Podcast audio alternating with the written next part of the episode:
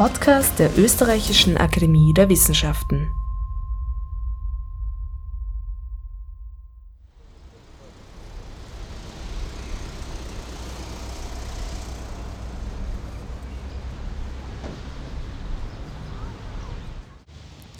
Willkommen beim Makro-Mikro-Podcast der Österreichischen Akademie der Wissenschaften. Am Mikrofon ist Julia Grillmeier. Wie man jetzt schon hören kann, gibt es für Makromikro heute eine Reportage. Ich bin gerade am Karlsplatz und am Weg zum Institut für Schallforschung. Man hört es schon an dieser Aufnahme, in der Stadt ist es niemals ganz leise. Abgesehen von anderen Menschen und dem Gezwitscher von Vögeln hört man hier vor allem Autos. Heute geht es beim Makromikro um Lärm, beziehungsweise um den Tag des Lärms, der vom Institut für Schallforschung heute begangen wird. Heute ist der internationale Tag gegen den Lärm. Wir veranstalten da eben eine Öffentlichkeitsveranstaltung für Schulklassen und andere interessierte Personen. Und sie findet am Institut für Schallforschung der Akademie der Wissenschaften statt. Und hier ist die Einführungsstation, wo wir erklären, was ist Lärm, was ist Schall. Lärm ist einfach ein ungewollter, unangenehmer Schall und kann sehr subjektiv sein, je nach Person. Aber ab einer gewissen Lautstärke ist, äh, Gesundheit, sind Gesundheitsschäden nachweisbar. Der Tag gegen Lärm fand in der Wohllebengasse im vierten Bezirk statt, auf drei Geschossen des Instituts für Schallforschung der Österreichischen Akademie der Wissenschaften. Es konnten 30 Stationen besucht werden, wo Grundlagen der Akustik sowie verschiedene Forschungsfelder vorgestellt wurden. Sie hören im Weiteren einen Spaziergang durch einige der Stationen und wir kommen auf die soeben gehörte Station immer wieder zurück, die hieß nämlich Schall verstehen und diente der allgemeinen Einführung in die Schallforschung. Prinzipiell sozusagen zwei von den wichtigsten Kennzahlen zum Schall ist einmal die Tonhöhe und die Lautstärke. Äh, die Tonhöhe, was wir da meistens zeigen, ist, die ist davon abhängig, wie groß der Resonanzraum oder die Länge von einer Seite ist beim Schwingen. Dazu verwenden wir meistens so Klangröhren, die unterschiedliche Länge, Längen haben und fragen dann immer, äh, was glaubt ihr, welche von den beiden Teilen, welche klingt höher, welche tiefer. Sozusagen der gewünschte Effekt ist, die Leute glauben, dass die längere eigentlich höher ist, bis man die dann beide anschlägt und man dann genau das Gegenteil sieht. Kann man kurz? Ja. Das ist der kürzere, das ist der längere. Die Grundfrequenz ist einfach höher für den kürzeren Stab. Hier schwingt schneller, das heißt die Wellenlänge ist enger, also kürzer und dann mit der Tonhöhe. Genau. Mhm. Was noch wichtig ist für die Tonhöhe, ist, wie gut etwas schwingen kann. Je besser es schwingen kann, umso tiefer ist es, sozusagen, mhm. weil die Auslenkung größer ist. Äh, dazu haben wir verschiedene Stimmgabel. Äh, ich spüre jetzt einmal sozusagen die mit 440 Hertz vor. Und dann haben wir eine längere, die mit 128 schwingt. Und dann zeigen wir eine her, die ist von der Länge her praktisch ident mit der 440 Hertz, ist aber deutlich dicker, daher kann sie nicht so gut schwingen und ist wesentlich höher. Die schwingt mit 2000 Hertz. Mhm. Also, da sind einmal die 400 Hertz und da sind die 2000 mhm. Hertz. Und erklären kann man das eben, einerseits kommt die Tonhöhe durch die Länge, zum Beispiel bei Gitarren, wenn man Gitarrenseiten spielt, verkürzt man einfach die Länge der Seite. Der Grundton und jetzt verkürzt man die Seite.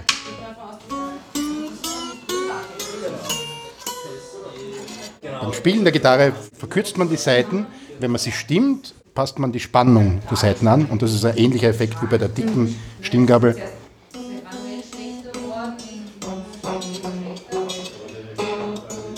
Das heißt, wenn man sie loser macht, kann sie mehr schwingen und wird tiefer. Genau.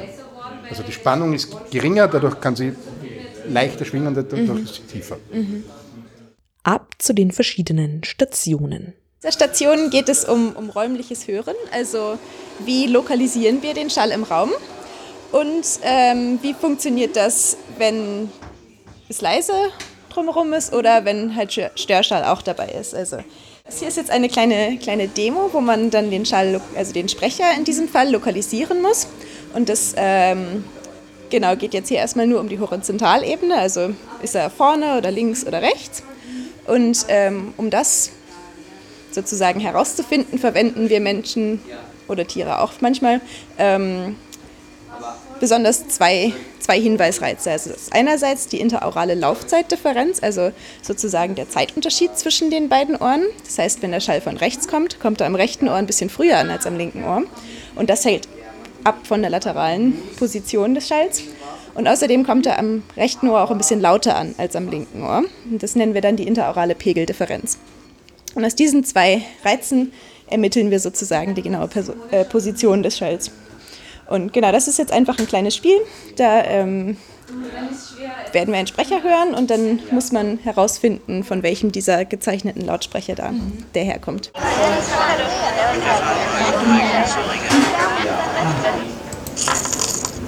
Ulrich hat fünf kleine Dosen.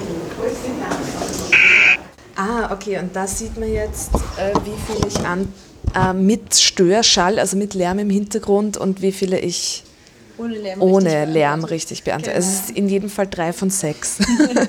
Ist gar nicht so einfach. Ja, man muss, also man muss das auch ein bisschen üben, dass man sich ja. da zurechtfindet. Ja, genau. Ja, genau, man hat jetzt auch gesehen, du hast häufig zum Beispiel äh, diese also den etwas rechts und den sehr weit rechts ja. vertauscht.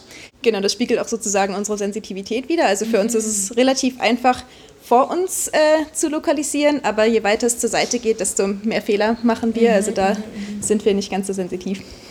Was wir dann auch noch demonstrieren, ist Richtungshören, weil wir haben ja zwei Ohren am Kopf. Das hat nicht nur ästhetische Gründe, sondern auch die, dass wir durch die Differenz in der Lautstärke und der zeitlichen Verzögerung feststellen können, woher der Schall kommt. Für die Warnung, ob der Schall von links oder von rechts kommt, ist vor allem die Zeitdifferenz und die Pegeldifferenz wichtig. Also wenn ein Schall von links kommt, kommt es zuerst am linken Ohr an und laut am linken Ohr, also am rechten Ohr. Für oben-unten Diskriminierung, also für Unterscheidung, ob Schall von oben oder unten kommt oder vorne und hinten, braucht man wirklich die Filterwirkung der eigenen Ohren. Also wirklich der eigenen Ohrmuscheln, ein bisschen Kopf auch. Und wir haben zum Beispiel äh, Experimente gehabt, wo man gezeigt hat, circa in sechs Wochen kann man die Ohren von anderen Leuten lernen. Mhm dann hört man auch so gut. Also im, im, im, Laufe des Lebens lernt man halt mit seinen Ohren die Filterwirkung so auszunützen, dass man weiß, ob Schall von vorne oder von hinten, von oben oder von unten. Ja, ja. Auch für die Forschung, die in der Schallkammer Gelb stattfindet, die sich im Keller der Wohllebengasse befindet, spielt die Ausrichtung und die Individualität der Ohren eine Rolle. Achten Sie auf den speziellen Sound, den dieser Raum hat. Das ist ein absolut schallschluckender Raum. Das ist eigentlich ein reflexionsarmer Raum. Mhm. Für richtig reflexionsfreie Räume bräuchten wir diese Art von Keilen, also so pyramidenförmige Keile, die einen Meter tief sind. Das heißt einen Meter, aber das Ganze aber jedoch auf jeder Wand und auf jeder Decke und auch auf dem Boden. Äh, das heißt, wirklich in jede Richtung. Äh, hier haben wir leider den Platz nicht in der Höhe, das heißt, hier könnten wir das gar nicht so machen. Bei den Keilen am Boden würde man dann noch, noch auf einem Netz gehen. Das heißt, da gibt es dann so ein Stahlnetz, auf dem man dann noch draufgehen kann und unter einem befinden sich dann diese tiefen Keile. Hier haben wir nur ähm, einen reflexionsarmen Raum, das heißt, es ist nicht genau die gleiche Qualität, aber es ist eigentlich für unsere Messungen ausreichend.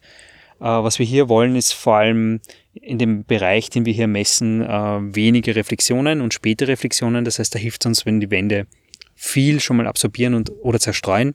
Ja, das, das heißt, Reflexion ist wirklich der Schall, geht an die Wand und kommt wieder zurück. Genau.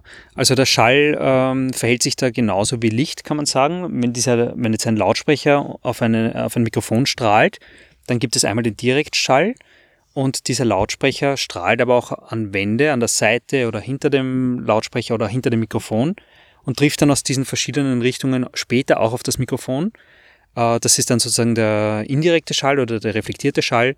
Und diese Reflexionen spiegeln sich dann auch noch weiter, so wie Licht. Also das heißt, es würde dann durch den Raum immer mehr reflektieren. Aber es wird natürlich mit jeder Reflexion abgeschwächt. Und das ist das, was wir mit diesen Noppenschaumstoffen oder Pyramidenschaumstoffen oder mit absorbierenden Wänden möglichst dämmen wollen. Das heißt, wir wollen die Reflexionen äh, möglichst schwach haben und möglichst kurz dann sozusagen. Also sie sollen möglichst kurz in dem Raum bleiben.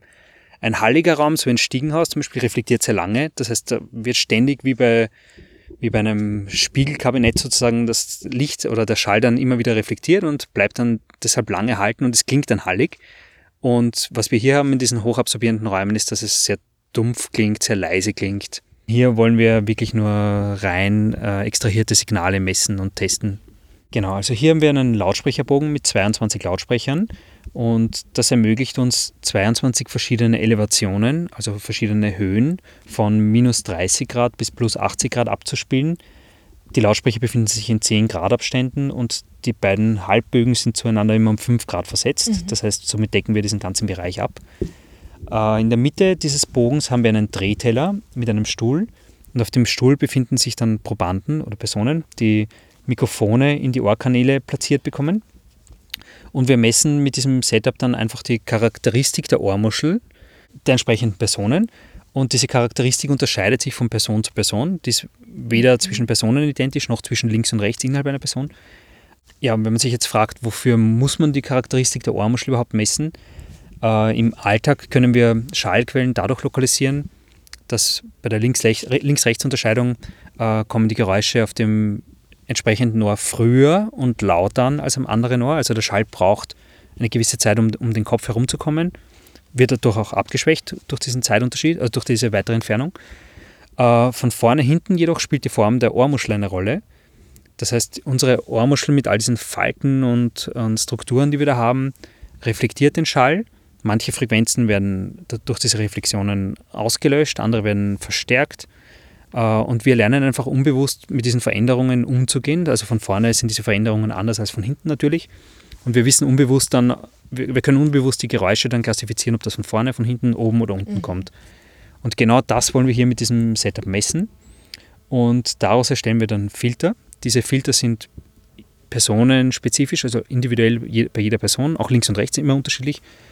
Ähm, und damit können wir dann beliebige Soundsignale filtern und so präsentieren, als ob sie aus beliebigen Richtungen kommen. Mhm. Wir untersuchen noch immer, was ist eigentlich wichtig bei der Schallquelllokalisation. Also mhm. wir wissen zum Beispiel bei den Ohrmuscheln noch immer nicht, was jetzt jede einzelne Falte bewirkt. Okay. Also was ist genau wichtig, welcher Teil ist wichtig.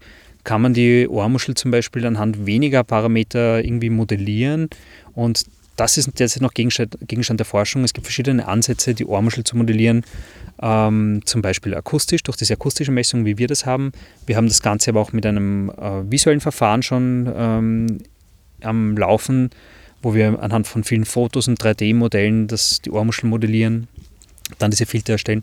Also was wir primär untersuchen, ist eben die, die Lokalisationsfähigkeit, also wie, wie es uns möglich ist, Geräusche zu lokalisieren mhm. und was genau da eine Rolle spielt. Äh, zum einen, was aber auch noch eine Rolle spielt, ist zum Beispiel Lokalisieren mit Cochlea-Implantaten. Also Cochlea-Implantate, das sind Hörprothesen. Äh, und da ist es derzeit so, dass hochfrequente Information wenig übertragen wird, die, die primär jetzt in der Sprache vor allem keine Rolle spielt.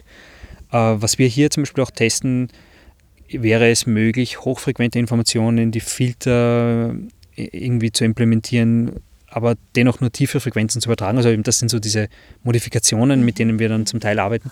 Und da schauen wir, ob wir mehr Richtungsinformationen in den Bereich der Cochlea-Implantatsysteme implementieren können, damit Cochlea-Implantatträger, die zwei Systeme verwenden, besser Schallquellen mhm. lokalisieren können. Und gleich weiter in den nächsten speziell ausgerüsteten Raum des Instituts für Schallforschung. Also wir haben hier ein äh, Lautsprecher-Array, das besteht aus 91 Lautsprechern plus vier Subwoofer. Und äh, wir verwenden diese Anlage, um äh, virtuelle Schallfelder zu erzeugen, sodass der Zuhörer äh, das Gefühl hat, ist umgeben von, von, vom Schall. Äh, wir verwenden das, um verschiedene Experimente zu machen, speziell im Fokus mit räumlichen Hören. Das heißt, wir können testen, wie hören die Leute links, rechts, oben, unten, vorne, hinten. Und wenn wir zum Beispiel dann direkt einen Vergleich mit Hören über Kopfhörer machen, dann haben wir wirklich einen Vergleich in derselben Anlage mit denselben visuellen Merkmalen, weil das ist alles gleich, im selben Raum und so weiter, können wir einen direkten Vergleich machen. Mhm. Und wir studieren damit, was passiert im auditorischen System in Bezug auf räumliches Hören. Ja, und eigentlich ist es nur ein Werkzeug für uns. Ja. Das heißt, äh, wir können Ihnen hier zeigen, anhand so von vier Beispielen, was hier, wie wir das verwenden. Äh, das erste Beispiel ist, das zeigt eigentlich nur so, was die Anlage so kann. Da lassen Sie sich einfach überraschen. Im zweiten Beispiel, da zeigen wir, dass wir den Effekt vom Nachhall untersuchen können. Das heißt, äh, Sie werden ein Bourré vom Bach äh, hören, auf der Gitarre gespielt. Und mittendrin schalten wir Nachhall dazu ein. Und der Nachhall ist so berechnet, dass Sie das Gefühl haben, Sie sind in einem heiligen Klassenzimmer. Mhm. Und es kommt einfach nur Nachhall dazu, sonst verändert sich nichts und Sie werden merken, was da eigentlich passiert. Und wir berechnen den Nachhall so, dass wir eine Viertelmillion Reflexionen berechnen in dem Zimmer und jede Reflexion kommt aus der richtigen Richtung. Ähm, also mehr als das, was mhm. sonst so stereomäßig. Durch dieses Spinnennetz aus Lautsprechern. Genau, so ist es. Im dritten Beispiel zeigen wir, dass das räumliche Hören auch Sprachverständlichkeit beeinflusst. Das heißt, Sie werden drei Sprecher hören, die kommen aus zuerst einer Richtung und dann gehen auseinander und versuchen Sie zuzuhören, was sagt denn der Mittlere. Mhm, mh. Sie werden merken, dass je weiter Sie auseinander sind, desto leichter ist es zu verstehen. Tanja Ritter vielleicht drei große Messer. Bilder. Nina Kerstin zwei weiße Autos, alte Bilder. nahm neun Britta verleiht kleine alte Bilder. Thomas Ritter verleiht rote Schuhe. Bilder. Tanja verleiht elf alte Bilder. Nina gibt Britta verleiht elf alte Bilder. Peter nahm neun verleiht elf alte Bilder. Britta verleiht elf alte Bilder. Britta verleiht elf alte Bilder. Britta verleiht elf alte Bilder. Im vierten Beispiel zeigen wir, dass wir mit der Anlage Zuhörer an ungewöhnliche Positionen versetzen können. Und für, diesen, äh, für diese Demonstration versetzen wir sie äh, in den Musikvereinssaal an die Position mhm. des Dirigenten. Der Musikvereinssaal ist komplett leer. Drei Instrumentengruppen stellen sich akustisch vor und spielen ein Stück vom Don Giovanni. Also ungewöhnlich, weil man kommt selten in diese Gelegenheit, mhm. so etwas zu, zu hören. Das heißt aber, die, also die Musik bzw. die Sounds, die hier gespielt werden, das ist dann auch nicht synthetisiert, sondern die haben sie auch vor Ort aufgesammelt. Ha, das ist jetzt ähm, eine gute Frage, weil ähm, wir haben hier so viele Lautsprecher und wir können so exakt ähm, den Schall reproduzieren, dass momentan es schwierig wäre, eine einfache Aufnahme so durchzuführen. Das heißt, was wir machen ist, wir haben hier Aufnahmen, die im trockenem, also ohne Nachhallstudio aufgenommen wurden. Und diese Aufnahmen wurden an, das nennt sich spatialisiert. Das heißt, sie werden dann künstlich an richtige Position im Raum versetzt. Äh, zum Beispiel nehmen Sie die Gitarre. Mhm. Da wurde die Gitarre in einem sehr trockenen, also anehäuschen Raum aufgenommen. Deswegen hören Sie sie zuerst ohne Echos, ohne irgendeinen Nachhall. Und später dann berechnen wir den Nachhall synthetisch dazu. Mhm, mhm ja. Äh, natürlich unter Berücksichtigung aller physikalischen Gesetze. Das heißt, es gibt irgendein Klassenzimmer auf der Welt, das genau so klingt gebaut haben wir nicht. Ja, verstehe. Genau. verstehe. Äh, beim Musikvereinssaal ist es auch so, wir haben die akustischen Komponenten, mhm.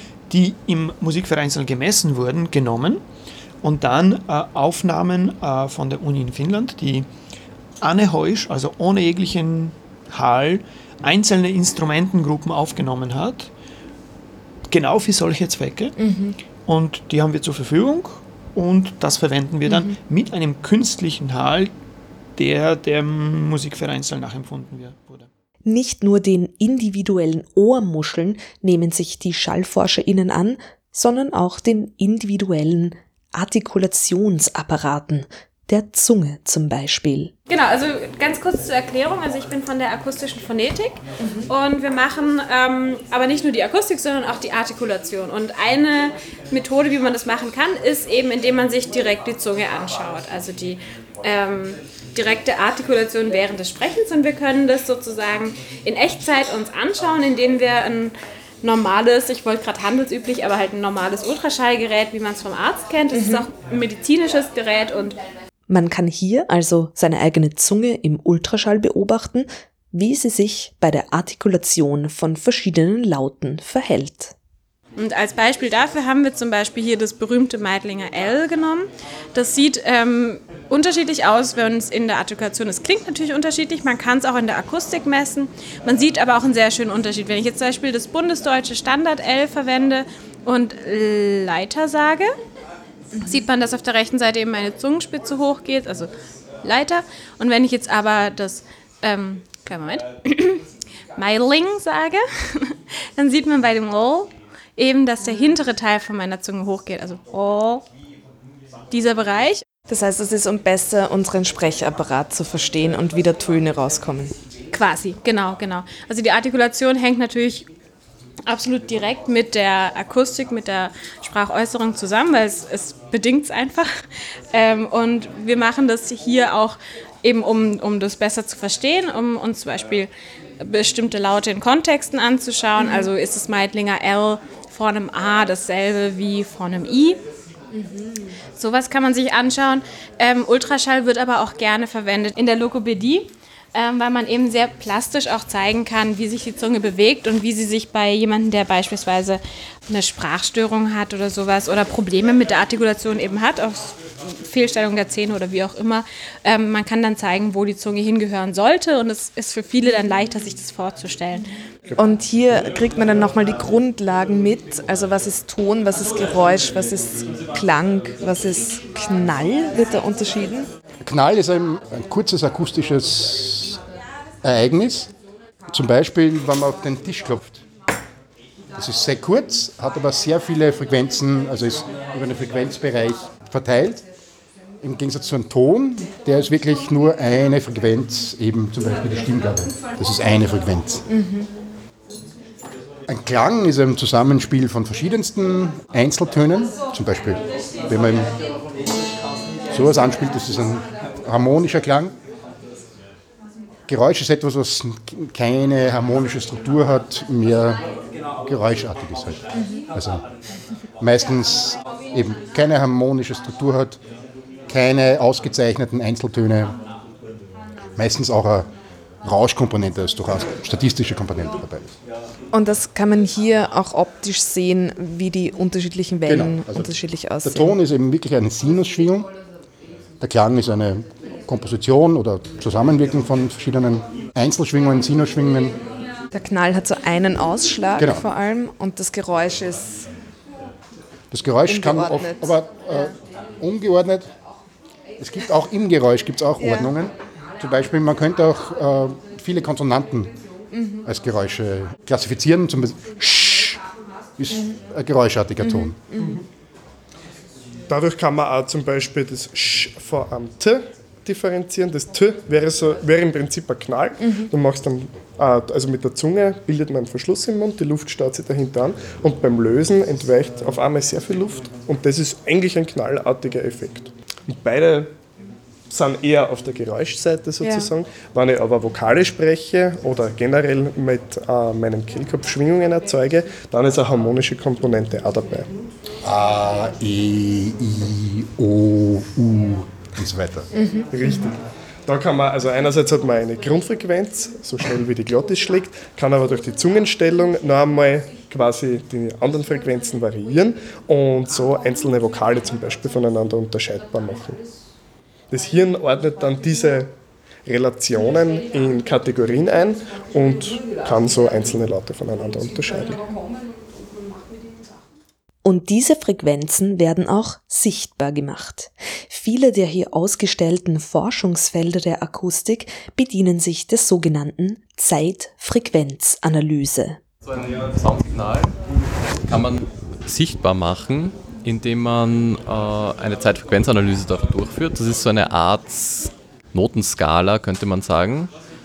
Also jede eine unterschiedliche Höhe bedeutet eine unterschiedliche Tönhö Tonhöhe und hier auf der X-Achse hat man die Zeitskala. Ähm, das heißt, man sieht, hier setzt der erste Ton an, hier setzt der zweite Ton an und so weiter. Also da sieht, hört man eben und sieht man eben, wie dieses Soundsignal aufgebaut ist. Äh, was es neben dieser Amplitudendarstellung oder dieser Intensitätsdarstellung auch noch gibt, ist die Phaseninformation, die da eigentlich drüber gelegt wird. Weil eigentlich ist jeder von diesen Punkten eben nicht eine reelle, sondern eine komplexe Zahl, die auch eine Phase dabei hat. Und aber oft ignoriert man die Phase bei so Darstellungen. Ähm, ganz wichtig ist die Phase aber, wenn es ums räumliche Hörvermögen geht. Äh, weil nachdem der Ton bei beiden Ohren zu unterschiedlichen Zeitpunkten ankommt, hat man eine leichte Phasenverschiebung zwischen den beiden Tönen.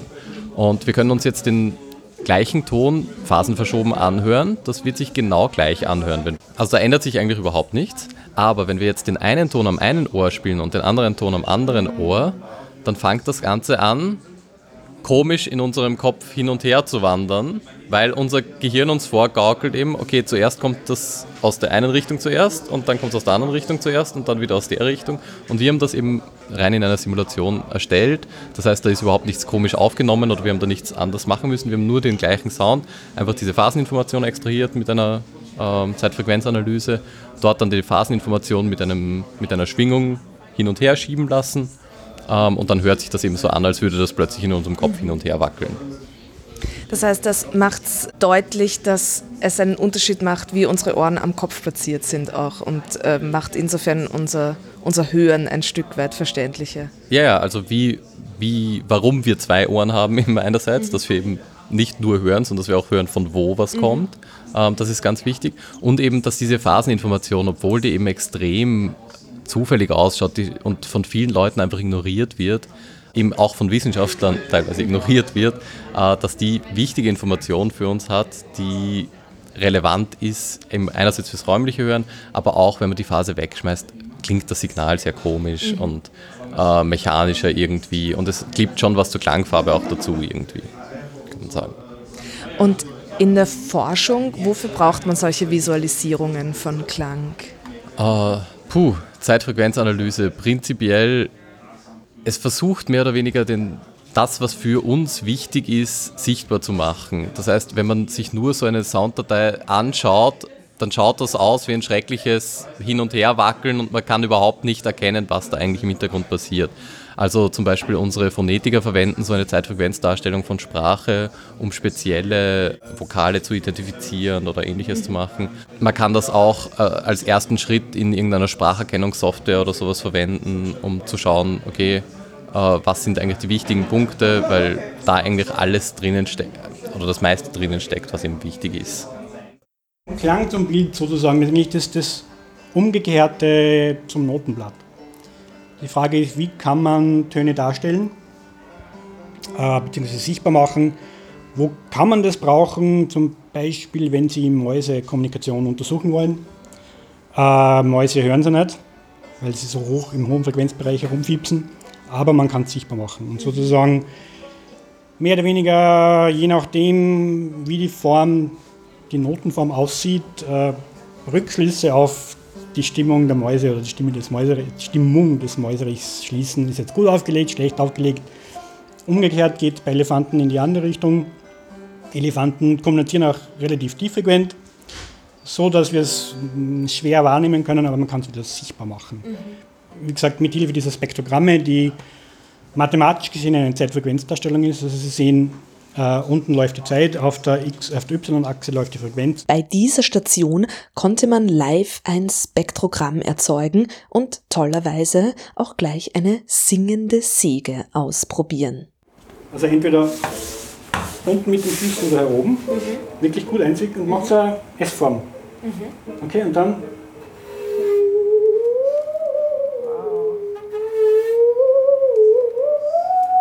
Und das müsste man auch im Spektrogramm sehen. Wenn das Mikrofon eingeschaltet ist. Also es funktioniert nicht nur bei Vogelstimmen, sondern es funktioniert auch bei Mäusen und Menschen. Und Sägen. Und allen möglichen Instrumenten. Wobei hilft diese Visualisierung? Sie haben mehr oder weniger ein Notenblatt. Ja, die Mathematik dahinter ist sozusagen Fourier-Transformation, Zeit-Fourier-Transformation. Bei unserem Institut wird viel in Richtung Frame-Theorie äh, entwickelt, die sozusagen den, die theoretische Basis für solche Spektrogramme liefern können und auch mehr, also in der ganzen Signalverarbeitung. Benutzt wird es hauptsächlich von den Phonetikerinnen oder Phonetikern, die damit Stimme analysieren oder Sprache. Bei den PhonetikerInnen war ich auch und habe einen persönlichen Ansteckbutton bekommen. Mit dem Bild der Zeitfrequenzanalyse meines selbst eingesprochenen Namens. PS, lassen Sie sich nicht vom Schreien und Trommeln im Hintergrund irritieren, alles zum Zwecke der Wissenschaft, gehörend zu den Experimenten der Station nebenan. Dann, also am Anfang muss man da eine sprechen, äh, das heißt, die Werte mal geschwind draufdrücken, dann müssen Sie einen Namen in das Mikrofon eine sagen. Vor, Vornamen oder beides? Können Sie sich aussuchen, aber ich glaube, für den ganzen Namen wird der Button zu kurz sein, also vermutlich der Vorname wird reichen. Also. Julia.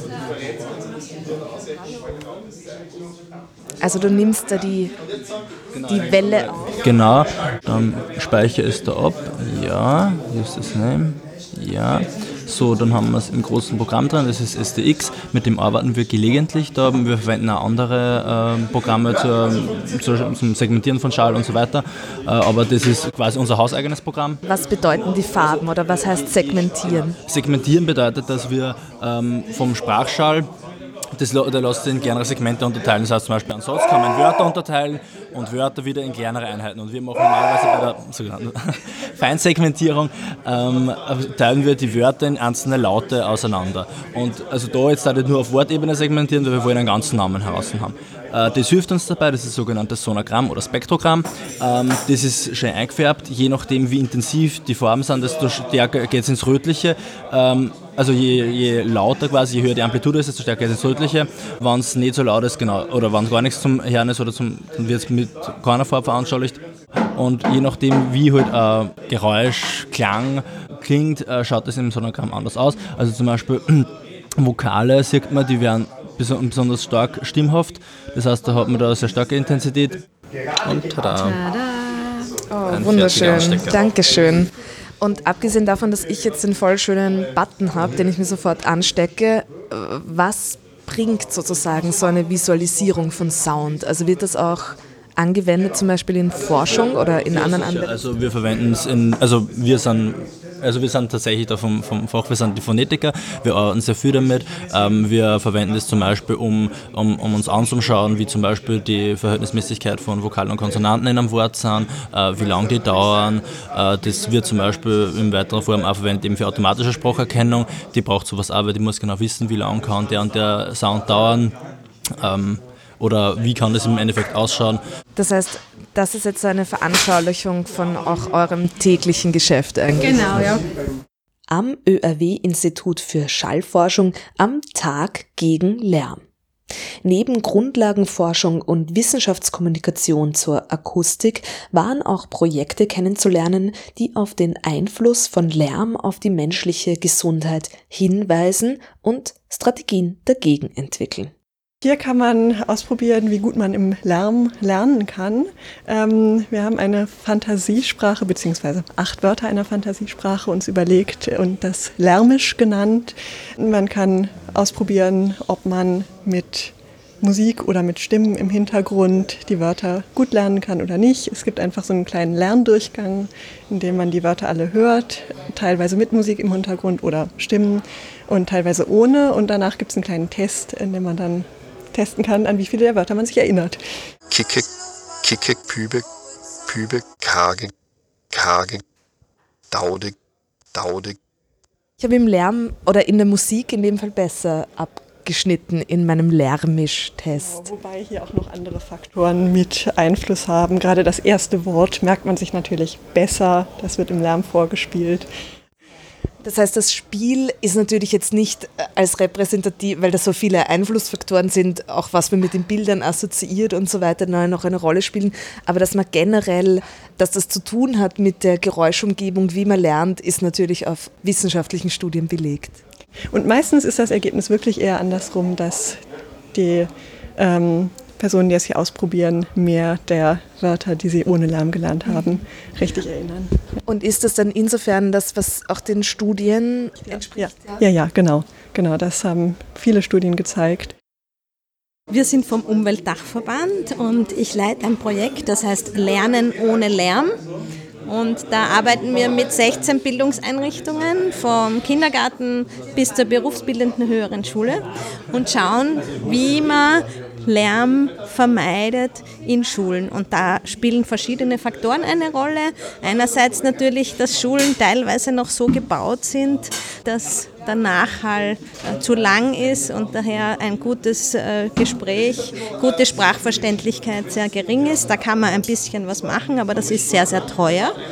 Aber wo man gut ansetzen kann, ist, dass man zum Beispiel eine behutsamere Gesprächskultur einführt, dass man Wahrnehmungsübungen mit den Kindern und Jugendlichen macht, dass man bei Gruppenübungen zum Beispiel auch Räume und Bereiche in Schulen nutzt, die außerhalb von Klassenzimmern sind, dass man zum Beispiel mit Teppichen oder mit anderem Mobiliar oder einfachen Dingen wie Filzgleitern oder so ähm, unerwünschte Schallquellen minimiert. Und wichtig ist auch, ähm, dass, man, dass man den Kindern und Jugendlichen klar macht, dass das Ohr, das Gehör sozusagen etwas ist, was sie ihr Leben lang brauchen werden und dass sie gut darauf aufpassen müssen und dass man da sozusagen Sensibilisierungsübungen macht, natürlich in einer spielerischen Art und Weise.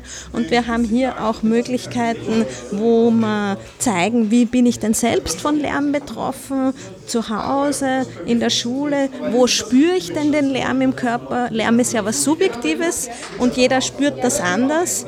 Und ganz, ganz wichtig auch, gerade in unserer sozusagen oft sehr ähm, unruhigen und lauten Zeit, dass man sich bewusst macht, wo man auch so Ruheoasen hat, wo man Zeit hat und, und Möglichkeit hat, ähm, zur Ruhe zu kommen, runterzukommen.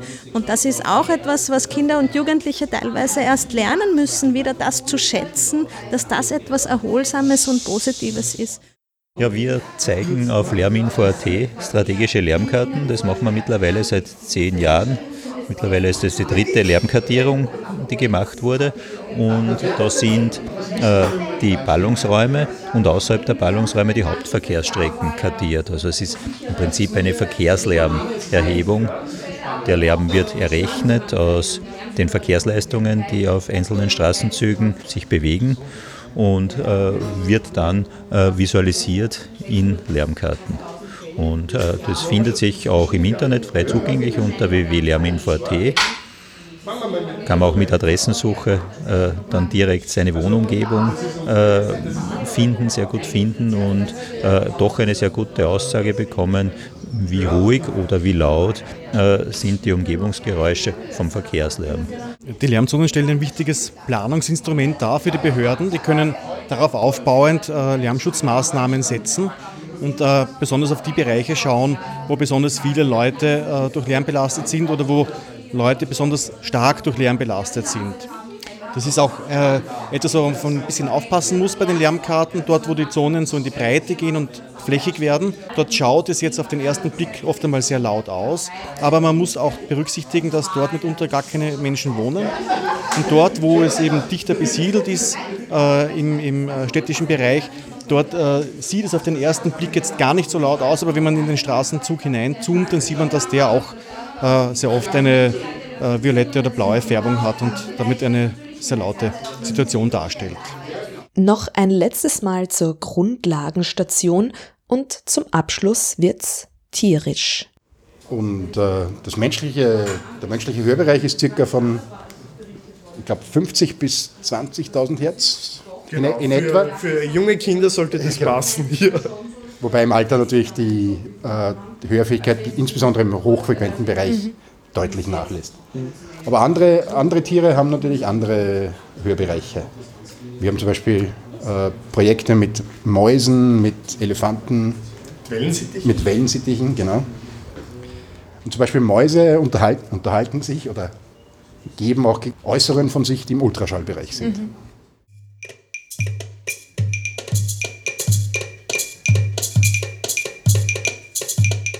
Bei den BioakustikerInnen wird man zuerst in zwei Kammern geschickt, die mit zwei unterschiedlichen Musikstücken bespielt sind.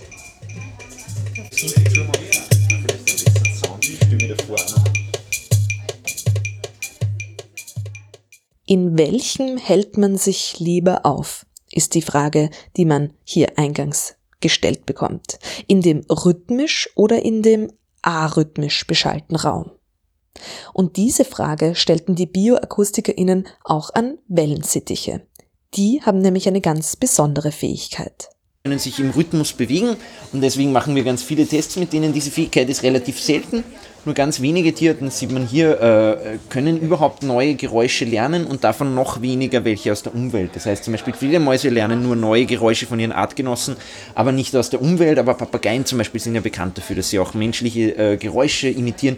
Manche Wale und Delfine können das auch. Elefanten hat man vor kurzem rausgefunden, können auch neue Geräusche lernen und eben diverse Singvögel, Kolibris und äh, Genau, damit beschäftigen wir uns. Äh, diese Idee, dass sich Tiere zu Rhythmus bewegen können, kommt tatsächlich von YouTube-Videos. Das erste Video darüber, äh, das erste Paper darüber ist tatsächlich veröffentlicht worden über YouTube-Videos. Das war dieser äh, Kakadu Snowball, der eh sehr bekannt ist, weil er so, so gut tanzen kann. Der hat äh, Millionen Klicks. Und ähm, das ist ein Zusammenhang, dass Tiere, die Geräusche imitieren können, können auch oft auch äh, sozusagen sich im Rhythmus bewegen. Das heißt, möglicherweise gibt es da auch einen Zusammenhang zwischen Musikalität und Sprache. Evolutionär ist äh, wahrscheinlich Musik und Sprache irgendwo gekoppelt, weil es ganz viele äh, Bereiche gibt, die man für beides braucht, die sich überlappen. Und der Grund, warum wir Musik machen, ist bei Tieren ja ganz ähnlich wie bei Menschen. Das heißt, wir machen das, um, um Artgenossen zu beeindrucken, seien es jetzt äh, quasi Weibchen oder Männchen, je nachdem. Also quasi äh, äh in äh, einem sexuellen Kontext oder auch um eine Verbindung zu stärken, die schon besteht. Das heißt, äh, Wellensittiche zum Beispiel äh, nähern sich in der Paarbindung das Männchen dem Weibchen an von den Äußerungen. Das heißt, die, die machen dann ähnlichere Geräusche, je länger sie zusammen sind. Oder eben als, als Kampf in einem Territorial, wie es viele Singvögel machen, dass sie irgendwie, je größer ihr Repertoire, desto äh, beeindruckender ist das für andere Männchen und die trauen sich dann gar nicht hin. Und das mhm. heißt, insgesamt, das ist das, was wir machen in dieser Gruppe, ist äh, Musik, kommt aus unserer Biologie und wir wollen herausfinden, welche Teile unserer Musik sind biologisch, welche sind kulturell und wir machen Musik wahrscheinlich aus den gleichen Gründen wie Tieren. Du hast gemeint, diese Experimente hat man ja. mit Wellensittichen dann vor allem auch gemacht genau. oder mit anderen ja. Vögeln, die also, wie wir jetzt gerade auch äh, gehört haben, selber auch Töne ja. lernen können. Das heißt, wo man auch annimmt, für die ist das äh, rhythmisch oder nicht rhythmisch mhm. interessant. Und da ist eindeutig klar, die bleiben lieber beim Rhythmischen oder wie ist Fall, das dann bei den ja, Tieren? In dem Fall war es so, dass die, ähm, dass die Wellensittiche, von denen man weiß, dass sie sich zum Rhythmus bewegen können, das heißt, sie nehmen Rhythmus wahr und äh, da ist ja auch wichtig, dass sie es spontan machen. Man kann manchen Tieren auch beibringen, sich zum Rhythmus zu bewegen, aber die machen es nicht von selber. Mhm. Aber ganz viele Papageienarten machen das selber, zum Beispiel auch Wellensittiche. Und wir haben dieses Wellensittiche-Experiment mit den gleichen Tönen gemacht, die man hier ja auch gehört hat. Und da ist rausgekommen, dass die Männchen die rhythmischen Töne bevorzugen und die Weibchen, äh, denen ist es egal. Aha. Quasi. Das heißt, äh, das Interessante daran ist wahrscheinlich in dem Fall, dass bei Wellensittichen auch so ist, dass die Männchen viel mehr imitieren und die Männchen eben auch mit den Weibchen konvergieren. Aber das geht von den Männchen aus, die verändern ihre Vokalisation. Und deswegen ist es besonders spannend, dass die Männchen auch den Rhythmus mehr wahrnehmen oder es ihnen einfach besser gefällt. Mhm.